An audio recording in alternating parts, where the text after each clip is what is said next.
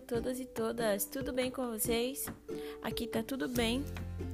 E para quem não me conhece ainda, é, meu nome é Stephanie Martins Ferreira, sou da turma Sementes Nativas e do curso de licenciatura em Educação do Campo.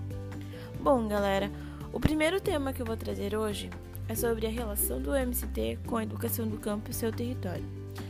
É, o MCT, Movimento dos Trabalhadores Rurais Sem Terra, geralmente você já deve ter ouvido falar sobre eles. E não foi coisa boa não, né? Porque a gente sabe que eles não têm uma fama muito boa. Mas esse podcast vai contar para vocês a importância desses sujeitos. E olha, gente, tá muito bom esse podcast, hein? Esse podcast, no caso. Porque, ó, tá show demais. Fica aí comigo e bora para o tema de hoje.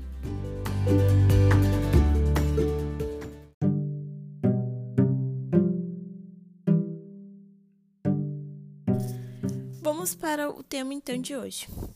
Não é possível entender o surgimento do MCT sem compreender as características da sua formação social brasileira, que imprescindiu de fazer a reforma agrária, mesmo em moldes capitalistas do mesmo modo, também não é possível entender por que a MCT entra no trabalho com a educação, e notadamente com a educação escolar, sem ter presente, além das suas características, da sua luta.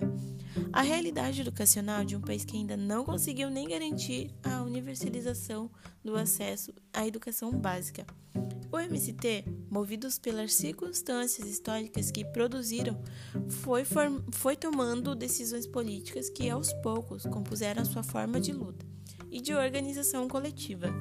Uma dessas decisões foi a de organizar e articular o trabalho da educação das novas gerações no interior da sua organicidade e, com base nessas intencionalidades, elaborar uma proposta, de, uma proposta pedagógica específica para as escolas dos assentamentos e dos acampamentos, bem como formar educadores.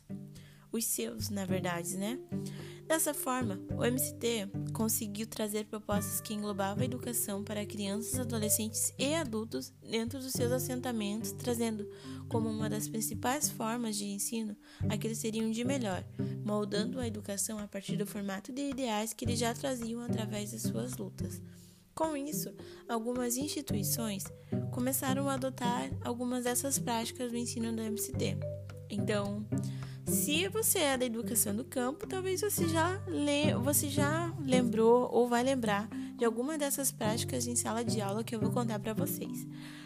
Uma delas é a mística, o formato das carteiras em círculo, a forma de englobar nosso território ou colocar ele como principal forma de educar, a coletividade, a roda de conversa e por aí vai. A gente tem diversas formas que a, a educação do campo adotou através da prática de ensino que o MCT trouxe para as suas aulas dentro do acampamento.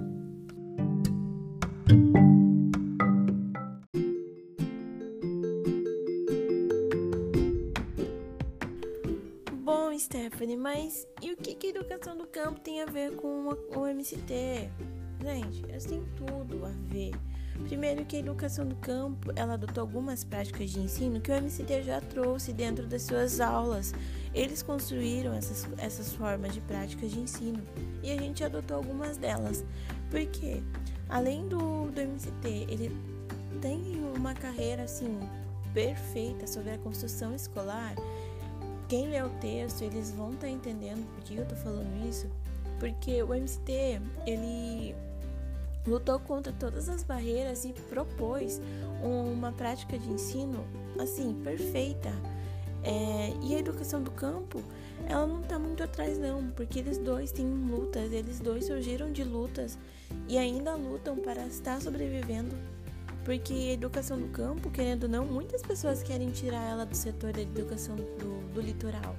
Mas mesmo assim, várias faculdades é, não permitem mais que a educação no campo seja inserida, mas a educação no campo é para aqueles que não têm é, como entrar dentro de uma universidade, então ela engloba também essas pessoas que são excluídas. E a, o MCT também, ela, ela traz para dentro deles as pessoas que estão sendo excluídas, as pessoas sem terras. pessoas que não têm onde é onde construir seu futuro. E aí a educação do campo até tem uma uma música que fala construtores do futuro. Então é isso, gente. A educação do campo e o MCT, elas estão ligadas juntos. Até, até porque eles trazem dentro da educação, da prática de ensino deles, o nosso território. A gente já deve ter ouvido falar é, algumas aulas. Escreva sobre o território, como bem foi o professor Adalberto e o, e o Gilberto que trouxeram dentro de uma das aulas deles, escrevendo o nosso território. Aí o professor Júlio, ele trouxe pra gente uma prática, uma forma de ensinar com aquilo que a gente tem dentro do nosso território. A gente tinha que planejar uma aula fazer, através disso. Então eles trazem muito a prática do, nossos, do nosso cotidiano, o que, que a gente tem dentro das nossas comunidades, que a gente pode estar trazendo para dentro das salas de aulas. E é isso que eles querem, é formar pessoas que já têm uma carreira vasta, porque a gente bem entendeu no texto do Marcelo que as comunidades têm muito a nos ensinar. Então é isso. Eles querem que a gente aprenda com a nossa própria comunidade, porque eles têm muito a nos ensinar.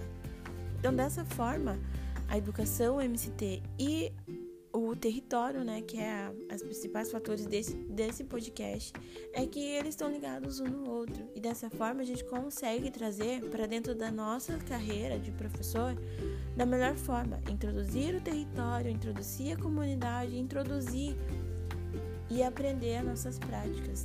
E depois a gente colocar elas dentro de sala de aula. Colocar tudo o que a gente aprendeu dentro de sala de aula. E dessa forma que se faz o ensino.